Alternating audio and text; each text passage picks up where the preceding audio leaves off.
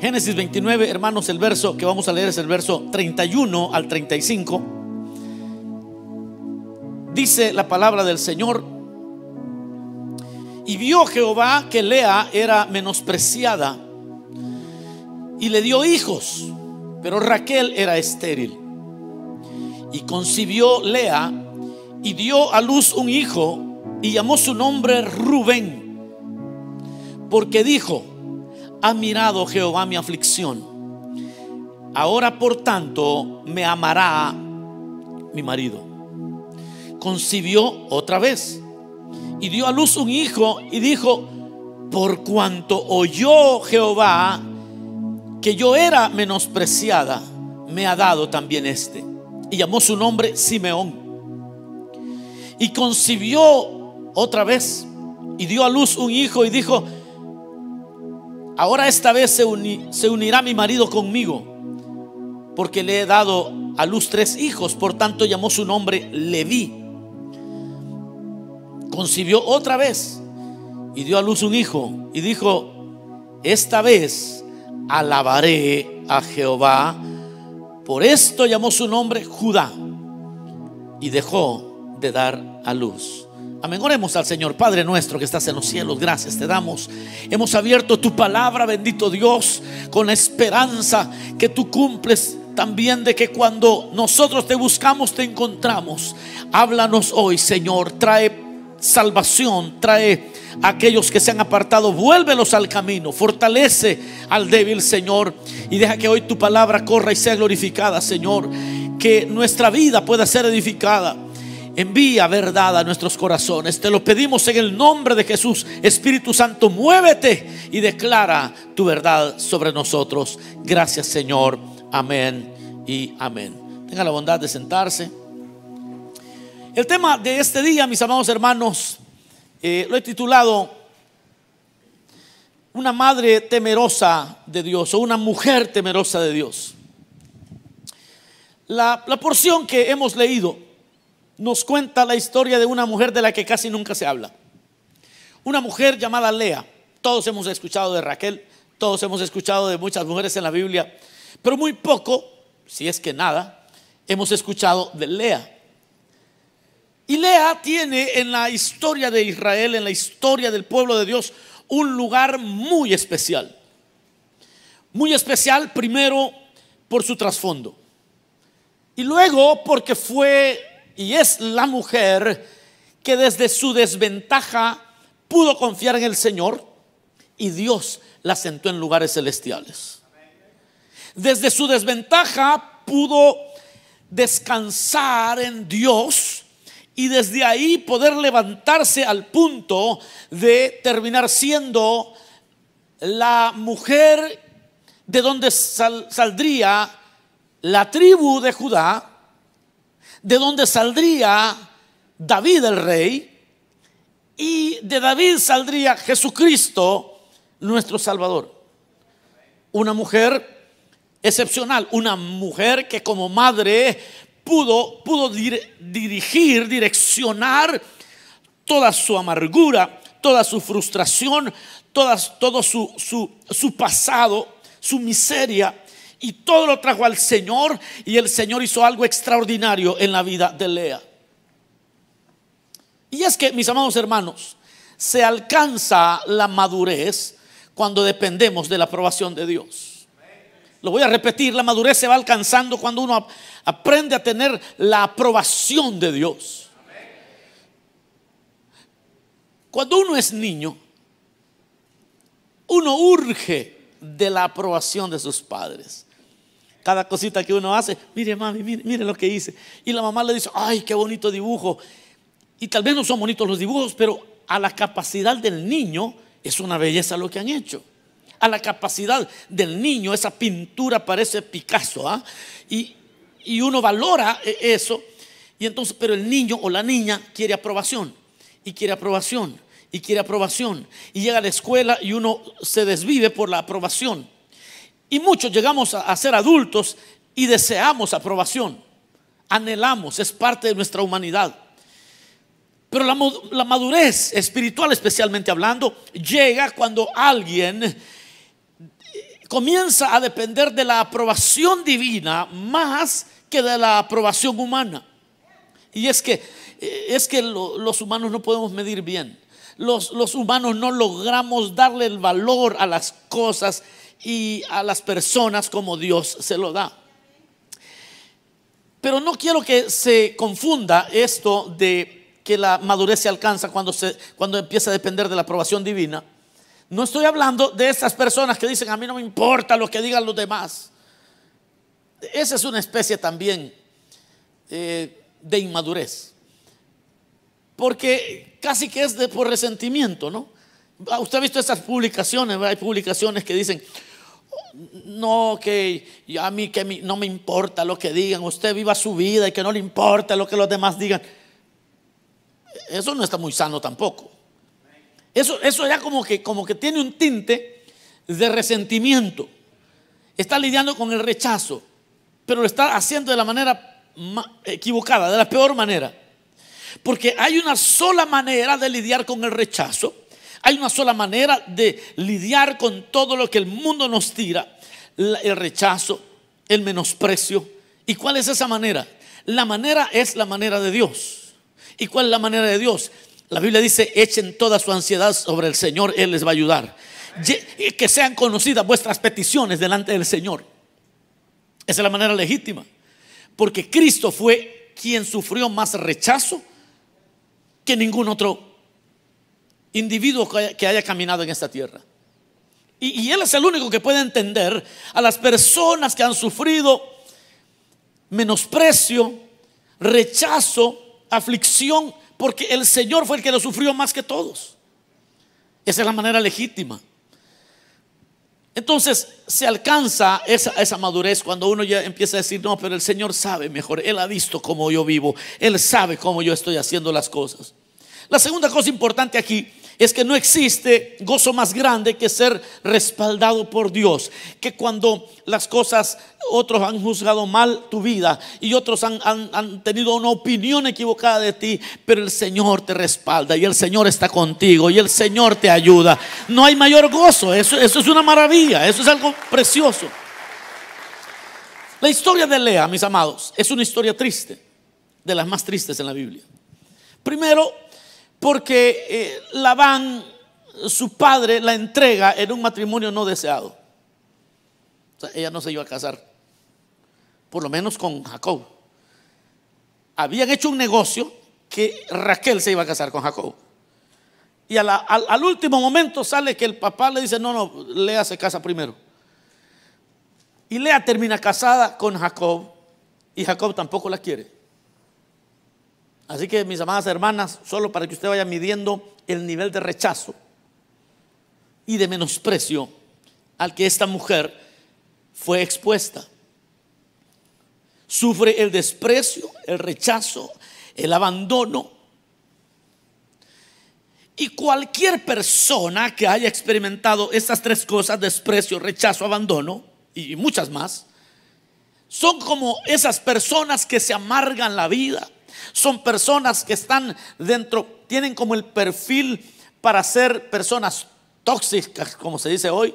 Son personas que están, tienen todas las calificaciones para ser esas mujeres eh, enojonas, amargadas. Hombres odiosos, mujeres odiosas. O sea, eh, tenía todos los componentes. Tenía todos los componentes. Usted lo puede ver como quiera y usted se va a encontrar con alguien que, podía convertirse en, asesina de hombres, esta mujer. No, no, veámoslo. ¿ah? Imagínese el papá la que le jugó. Luego Jacob, ¿cómo la trató? Hmm. Ya como que, como que es la jefa y directora del grupo feminista de California. Ah, tenía todas las para, para en, muerte al macho. E, esta sí, mire. E, esta sí estaba calificada para hacer marchas feministas, para muerte al, patriarcado y todo eso. Esta lo calificaba, pero al mil por ciento. ¿Cuántos están de acuerdo? Sí, no le fue bien. Nada bien. Pero, pero no la vemos amargada. Y eso es la maravilla de las mujeres y de los hombres, de las personas que ponen su esperanza en el Señor. Porque esta mujer no se amargó, esta mujer eh, no, no, terminó la historia. Una mujer así termina en un titular. Mujer castra a su marido. No, no, yo, yo cuando estaba leyendo esto dije, no, esta mujer hubiera salido en los titulares, ¿verdad? Mujer capó a su marido. Ah, ¿lo creen ustedes? No, no. Esta mujer estaba en, esa, en ese perfil. En los estudios psicológicos de ella quizás la hubieran tenido que tener bajo, bajo cuidado porque eh, pudo, pudo haber sido una maltratadora de niños. Y sufre todo esto. Pero esta mujer tiene la virtud como madre y como esposa de que no se dejó atrapar por nada de eso, no se vuelve eh, cautiva de ninguna de estas cosas, puso toda su ansiedad en el Señor y el Señor levantó su cabeza porque Dios es el que hace historias gloriosas de las historias tristes, Dios es el único que puede hacer historias gloriosas de historias tristes. Dios es el único que puede cambiar tu lamento en baile. Dios es el único capaz de sanar las heridas y convertirlas en testimonios poderosos. No, ustedes no están poniendo atención o no han sufrido. Pero, vea esto que esta mujer tenía todas esas características. Otro elemento que vamos a ver es que Lea entra en una relación de manipuladores, de manipulación. Lea estaba bien tranquila en su casa cuando conoció a este joven llamado Jacob. Lo que ella no sabía que Jacob venía de una familia. Ay, Dios mío. Esta familia era disfuncional, mire hermano. El, el papá de Jacob tenía preferencia. Quería más a Esaú. Y la mamá de Jacob también tenía preferencia. Quería a Jacob. Pero la mamá de Jacob tenía un doctorado en manipulación, esa señora.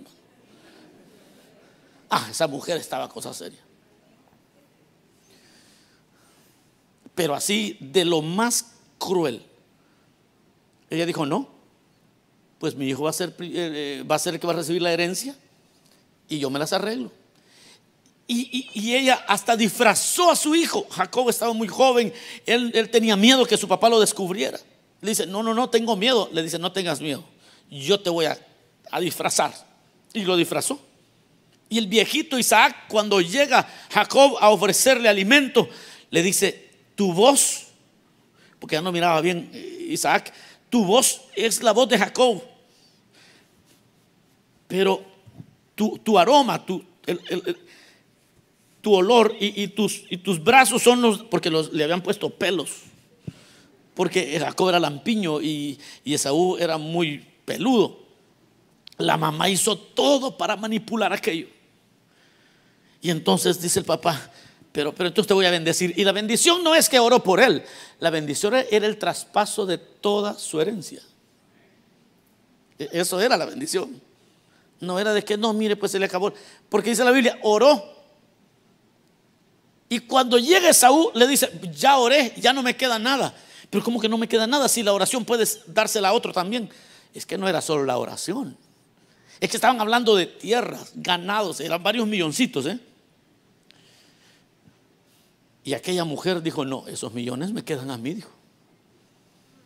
Y mire que yo he visto mujeres aquí, en la iglesia, pero hoy no vinieron esas mujeres. Hoy solo vinieron las buenas. Pero, yo he visto, he visto personas así. También he visto hombres manipuladores como solo ellos. Y esta niña, esta jovencita, entra en una familia que Dios bendito. Y el papá de ella era hermano de la mamá de Jacob. Y si la mamá de Jacob tenía un doctorado en manipulación, el papá tenía dos doctorados. Este sí era la mamá de todos. Porque cuando Jacob sale huyendo, la mamá le dice, mira, para que no te mate tu hermano, ve y te va a recibir Labán, mi hermano. Y se va con su tío Labán. Y cuando él llega con Labán, según Jacob, su mamá era manipuladora. No, hermano, aquel salió de Guatemala para caer en Guatepeor, hermano. le dice, bueno, yo quiero que trabajes conmigo. Ah, ¿te gusta mi hija? Ok, ¿te gusta Raquel? Vas a trabajar siete años. Como no tienes dinero, vas a tener que trabajar siete años por ella. Y aquel trabaja los siete años. Y el día de la boda le hacen una jugada. Le dan a la mayor. Dicen que por eso Labán era mal músico, porque pidió la menor y le dieron la mayor. Y entonces lo defraudan, manipulan. El, papá dijo, no, en mi casa las cosas se hacen diferentes. Aquí yo manipulo la vida. Le dio a la mayor y le quieres a la menor, otros siete añitos. Y aquel trabajando como animal. El manipulador recibiendo clases de manipulación, porque Jacob no se quedaba atrás. Y ahora tenemos a Jacob trabajando siete años más para casarse con Raquel. Y luego le dice, voy a seguir trabajando porque no tengo dinero. ¿Y cuál va a ser mi salario? van a ser ovejas, vamos a hacer un trato. Las ovejas manchadas van a ser tuyas, las color sólida van a ser mías, dijo Labán. Pero a Jacob solo les nacían ovejas manchadas. Y entonces Labán dijo, mm", le cambió.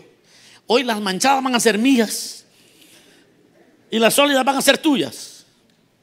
Y le empezaron a nacer puras sólidas, colores sólidos. Sin una mancha salían. Le cambió el salario diez veces.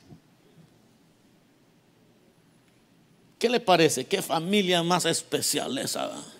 Y usted pensaba que tenía malos suegros. Ay, hermano. No, alabe a Dios por los que tiene. Vaya a celebrar el Día de la Madre. Dele doble porción a la señora hoy.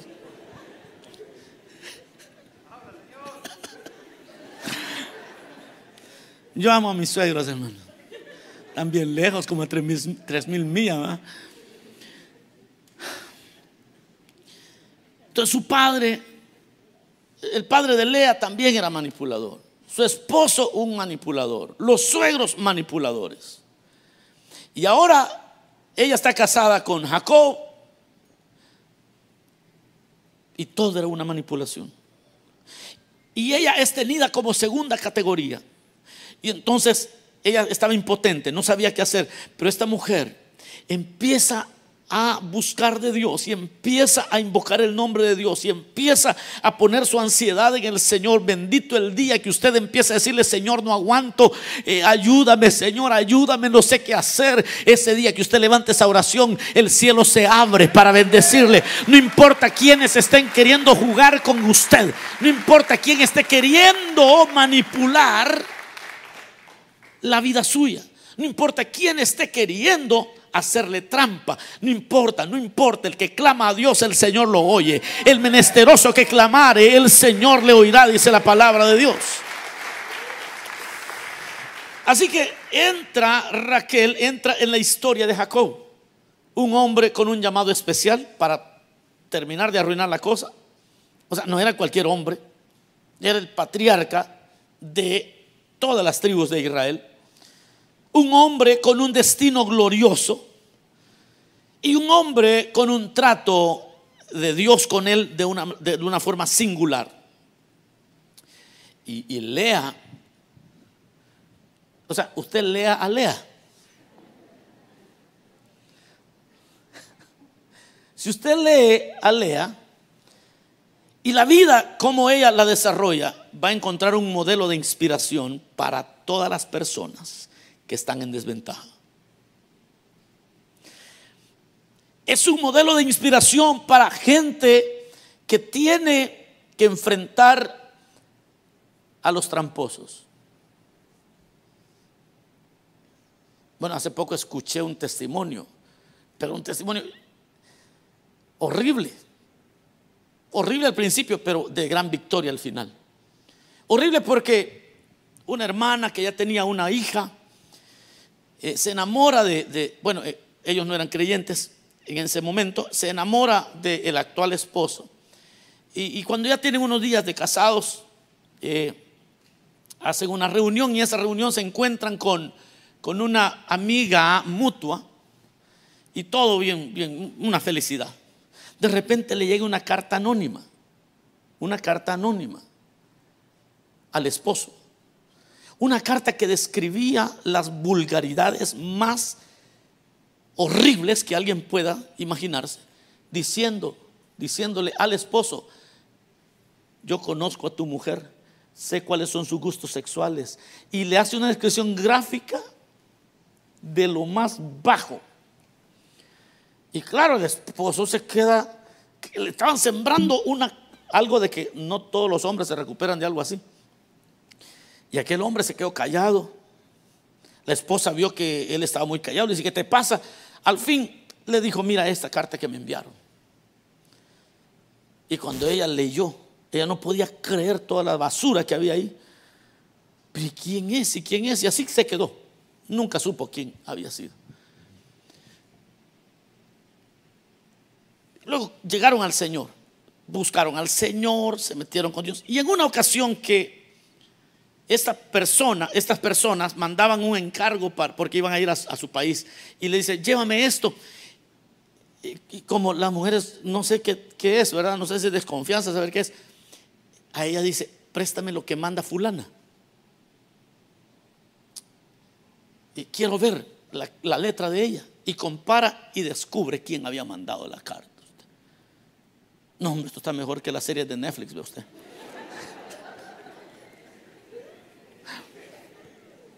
Todos están así. Y descubre, hermano. El asunto es que cuando ella me está contando eso, oye, ellos son pastores. Y Dios los ha prosperado y los ha bendecido. La cosa es que cuando ella me está contando eso, me recuerda de que yo bebí de esa misma agua usted. Yo conozco a esa persona que les hizo eso. Porque fue la persona protagonista de un ataque vicioso, horrible, hacia este ministerio. Pero yo esa historia que la, que la hermana me estaba contando, yo, yo la desconocía. Entonces cuando ella me contó, le dije, qué parecido como, como nos jugó a nosotros esta persona. Bueno, la historia para, tanto para ellos, porque ahora a, las personas que esta persona atacó, el Señor nos ha bendecido. El Señor nos ha bendecido. Y tristemente, y digo tristemente porque realmente yo nunca le, decía mal a, a, ella ni a su esposo, pues están separados. Esta mujer regresó al alcoholismo porque de ahí la sacó el Señor. Un desastre. Y han pasado ya 22 años. El Señor a nosotros nos ha bendecido. A esta otra pareja de pastores el Señor los ha bendecido. Hoy son pastores, antes no lo eran. Y, el Señor ha hecho cosas grandes. Y, y, una sola conclusión yo llego, que aquellos que ponen al Señor en su vida como primer lugar, no importa si alguien les juega mal, no importa cómo les juegue, que el Señor ha de exaltar al justo. Y eso es lo que sucede con Lea. Lea es ese modelo de inspiración para las mamás, hombres, mujeres y todos los que estamos aquí reunidos. Porque pudo confiar en Dios cuando la menospreciaron. Porque pudo confiar en Dios y no se amargó. Y esa es la belleza de Lea. No se amargó. No se volvió odiosa. Porque cuando pones tu confianza en Dios, seas hombre o seas mujer, Dios te dará tu Rubén tarde que temprano. Dios te dará. Ah, eso dice el verso número, eh, el número 32. Y concibió Lea y dio a luz un hijo y llamó su nombre Rubén porque dijo, ha mirado Jehová mi aflicción. Cuando pones tu aflicción delante del Señor, Él te va a dar tu Rubén y en medio de todos te va a bendecir y te va a sacar adelante y va a levantar tu cabeza. Esa es una madre temerosa de Dios, es un hombre, una mujer temeroso de Dios, es una persona temerosa de Dios. Rubén, el primogénito de Jacob. Se llama Rubén y esta mujer cuando cumplía años, Rubén decía, el Señor vio mi aflicción, por eso no voy a poner mi confianza en nadie más, porque el único que ve mi aflicción verdaderamente es Dios. yo no cometo error, no me equivoco cuando pongo mi aflicción delante de Dios, porque Él ve mi aflicción. Y te va a dar tu Rubén a ti también. Y el Señor va a ver tu aflicción. Y de repente eh, el hombre está diciendo, pero hermano, yo no puedo quedar embarazado. No, fría usted, hombre. Entienda. Se trata de que Dios te va a visitar. Y que si pones la confianza en el Señor, te va a visitar. Rubén. Rubén es es la respuesta de aquellos a quienes Dios los miró en su aflicción. Cuando Dios mira tu aflicción, nada más importa. Cuando Dios vio la aflicción de Lea, le da a Rubén, ella ya no le importa qué piense Jacob, pero no está enojado contra Jacob, no está amargada. Ella dice, con que Dios mire mi aflicción, estoy feliz. Con que Dios mire lo que yo hago, eso me basta. Déselo fuerte al Señor, recibe esta palabra. Y luego tuvo otro hijo llamado Simeón. Simeón significa, oyó Jehová que yo era menospreciada. Pero, vea, vea el, el, ahí, ¿va? Si fuera música, esto, eso fuera en aumento. Vea esto. Oyó Jehová que yo era menospreciada. O sea, ni siquiera ella se dio cuenta de todo lo que decían a espaldas de ella. Pero puso a Dios como su refugio. Y como puso a Dios como refugio, aunque ella no estaba consciente de lo que se decía, pero tuvo un segundo hijo y le llamó Simeón. Simeón representa que, Dios escuchó lo que hablan a tus espaldas. Que Dios escuchó lo que la gente, ha escuchado lo que la gente dijo a tus espaldas. Que tú ni en cuenta. Que de repente tú dices, no, no sabía. Ah, lo que han dicho de ti. Por eso, mire hermano, aquí le damos, de una vez cortamos con el chisme, porque cuando alguien te venga a decir, no sabe lo que andas diciendo, dile, no me importa, yo tengo mi Simeón. Yo, yo sé que Dios oye lo que dicen de mí a espaldas. Yo tengo mi Simeón. Yo sé que Dios guarda a los que confían en Él. Dios guarda a los que confían en Él. Porque el segundo hijo, esta mujer de Dios dijo, oyó Jehová que yo era menospreciada. Yo no sé, hermanos, pero cuando yo leo esto, yo le digo, Señor, Tú, tienes que darle a cada uno de los que escucha esta palabra su Simeón, esa experiencia donde camines seguro, que segura que no importa lo que otros digan a tus espaldas, el Señor te va a exaltar, el Señor te va a levantar, el Señor va a hacer una obra poderosa en tu vida. Dáselo fuerte al Señor, yo lo creo. El tercer hijo. O sea, e, esta mujer le iba poniendo nombre a los hijos de acuerdo a las experiencias que iba teniendo con Dios. Ponle nombre a tus experiencias. Ponle nombre a tus experiencias. Cómo Dios te sacó adelante. Fíjese que al tercer hijo le puso Leví. Pero Leví lo que significa es se unirá conmigo. Ella, ella, ella no sabía lo que estaba diciendo. Porque a veces cuando uno está en comunión con Dios uno dice cosas y no sabe lo que está diciendo. Estaba profetizando. Porque Leví, eso, se unirá conmigo. Ella estaba pensando en que Jacob la iba a querer hoy sí me va a querer Jacob. Pero no, se unirá conmigo. Lo que e, e, eso es Leví. Leví es equivalente a se unirá conmigo. Es sacerdocio. Es sacerdocio. ¿Y qué es lo que hace un sacerdote? Es el que une a Dios con los hombres. se unirá conmigo. Pero ella pensaba que Jacob, no, te voy a dar uno que va a hacer que tú te unas con Dios, que tú te conectes con Dios. Te voy a dar uno que te haga que tú te conectes con Dios. Y le puso por nombre Leví. Ah, pero el último de los cuatro, tuvo seis, pero ah, la historia continúa, no se la voy a contar toda la historia porque el objetivo es, otro aquí. Entonces, el, el cuarto hijo se llama Judá. Y le puso Judá, dice el verso número 35, concibió otra vez y dio a luz un hijo. Y dijo, mire qué, mujer esta. Le hablé de un crescendo, le hablé de algo que ven aumento. Vea esto. Concibió otra vez y dio a luz un hijo. Y dijo, esta vez alabaré a Jehová. Por eso llamó su nombre Judá. Pero, pero, entonces, entonces, Judá significa gratitud y alabanza. Ahora veamos el mapa de tu liberación. El mapa de tu liberación. ¿Cómo se llamó el primero?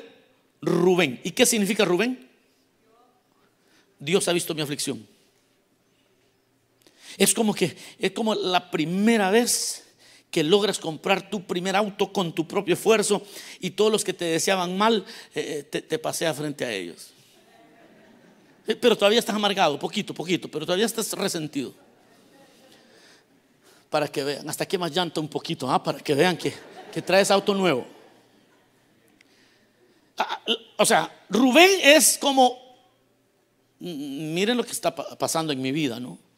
Pero luego, Simeón, eh, con Simeón ella ya se está distanciando de sus sentimientos. Ella está diciendo, oyó Jehová que hablaban mal de mí. Ya, ya compró su casita y ya ya eh, dice, mm, miren cómo me está yendo. Y, gente que quizás deseaba tu mal, gente que, esperaba, que estaban esperando que cayeras y estaban esperando que te corrieran en el trabajo y, terminan en lugar de correrte porque pusiste la esperanza en el Señor, te ponen de manager general. Y en lugar de que tú perdieras, terminas ganando porque el Señor levantó tu cabeza. Y entonces eso es Simeón, ¿no? Eso es Simeón. Oyó que yo era menospreciado, el Señor oyó. Y entonces iba, subiendo en intensidad hasta que llega un momento donde esta mujer es sanada totalmente. Esta persona es sanada totalmente. Y cuando nace Judá, dice: No, yo con este lo que voy a hacer es alabar al Señor. Ya no estoy pensando en que hablan mal de mí. Ya no estoy pensando en que yo estoy afligida. Lo que estoy pensando es en alabar al Señor. Mi enfoque hoy es el Señor. Ya no son las personas. Déselo fuerte al Señor. Hoy mi enfoque es Dios. Yo voy a terminar con esto. En segundo de Crónicas, capítulo 20, verso 20, hay una, hay una historia donde Josafat, rey de Judá, está en un apuro muy grande porque viene un ejército de millones a pelear contra un ejército que él tenía que era muy pequeño en comparación, era desproporcionado. Y entonces eh, él sabe que no tiene oportunidad. Él sabe que, que no va a poder ganar esa batalla. Y él empieza a orar y Judá empieza a poner su ansiedad delante de Dios y empieza a clamar a Dios y empieza a orar y empieza a orar. Y el Señor le, recuerda a una mujer que tenía siempre las de perder, como Lea. Lea tenía todas las de perder siempre. Y se recordó de eso Josafat. Se acordó de una madre que le puso a sus hijos nombres como profecías. Una madre que pudo confiar en el Señor y que Dios la exaltó y le levantó su cabeza. Y entonces Josafat dijo, bueno, al fin, ¿de quién soy rey yo pues? Yo soy rey de Judá. Judá significa alabanza. Y vea lo que dice. El verso 20 dice, y cuando se levantaron por la mañana, salieron al desierto de Tecoa. Y mientras ellos salían, Josafat, estando en pie, dijo, oídme Judá y moradores de Jerusalén, creed en Jehová vuestro Dios y estaréis seguros, creed en sus profetas y seréis prosperados. Y ha habido consejo con el pueblo, puso a algunos que, que cantasen y alabasen a Jehová. Esa fue la estrategia de Josafat que esta gente cante y alaben al Señor. Eso es lo que vamos a hacer. Y dijeran, estos hombres tenían que decir, glorificad a Jehová porque su misericordia es para siempre. Y dice la Biblia que cuando comenzaron a entonar cantos de alabanza, Jehová puso contra los hijos de Amón, de Amón, los de Moab y los, y los del monte de Seir. Entre ellos se pelearon y entre ellos se mataron. Y así libró Dios a Joab, a, perdón, a Josafat Así los libró. A todo Judá. ¿Y de dónde nació eso? ¿De dónde nació esa gran victoria? De una persona que estaba en desventaja y que dijo, no, yo voy a confiar en el Señor. Él me va a levantar la cabeza. Él me va a coronar de favores y misericordia en medio de mis enemigos. Y que la gente, mire hermano, yo termino y digo, e, e, esta mujer despreciada, una mujer despreciada pero temerosa de Dios puede hacer historia. Ahora Josafat está todavía, todavía ganando por aquella mujer que en su, en su momento difícil, cuando era menospreciada, dio a luz a un niño y puso por nombre Judá. Y, y esa mujer no sabía lo que estaba haciendo, porque a veces cuando estás en la presencia del Señor empiezas a profetizar y no sabes lo que estás diciendo, pero estás resolviendo el futuro de tus hijos y estás resolviendo el futuro de tu familia, está resolviendo el futuro. Josafat estaba resolviendo eso ahora por una mujer, por una madre que supo profetizar sobre sus hijos. Un hombre temeroso de Dios puede puede hacer historia, puede impactar su mundo, porque Dios es Dios de menospreciados y de menesterosos. Lea fue una madre temerosa de Dios. Esa fue toda su victoria. Esa fue toda su victoria. Lea no podía decir, ah, no, lo que sucede es que yo tengo una herencia muy grande. No, no tenía herencia. Ah, lo que pasa es que yo fui a tal universidad. No, ella no tenía estudios. Es que mi esposo me prefiere. Ah, tampoco.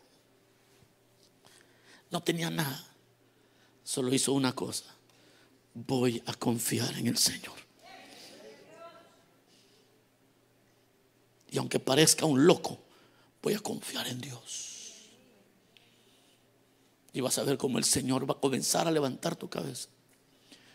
Y los que te desearon el mal van a ver que Dios está contigo.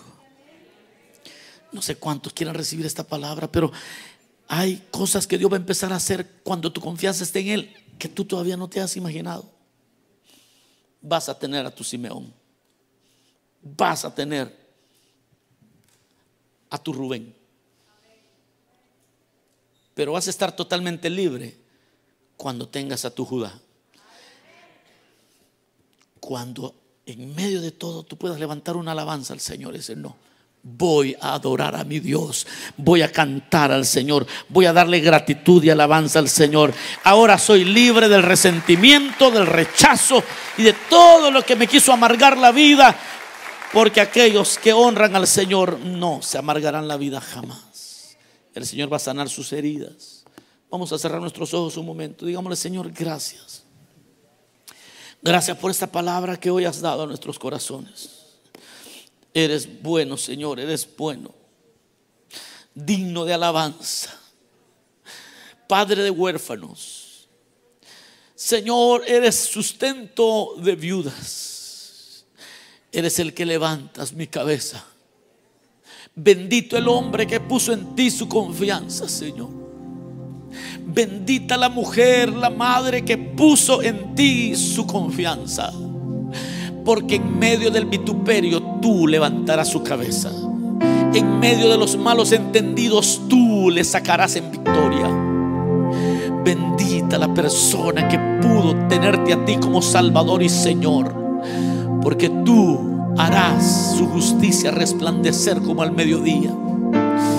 Gracias bendito Rey Oro por aquellos, Señor, que en sus trabajos, en sus familias y en circunstancias adversas se sienten abrumados, pero hoy van a comenzar a ponerte a ti como su única esperanza. Y todas sus quejas te las traerán a ti, Señor. Y tú tomarás el control. Así como estamos con los ojos cerrados, el rostro inclinado. Yo quiero preguntar si hay personas aquí que necesiten venir a Cristo hoy porque saben que no pueden solos. Porque saben que no pueden solos. El Señor les está llamando. Vengan, vamos a orar por ustedes. Quien quisiera darle la vida a Cristo, entregarse al Señor, reconciliarse con Él, aceptarlo a Él, comenzar a ponerlo a Él como el fundamento de toda su vida. Vamos a orar por ustedes. Venga, vamos a hacerlo. ¿Habrá alguien que quiera venir?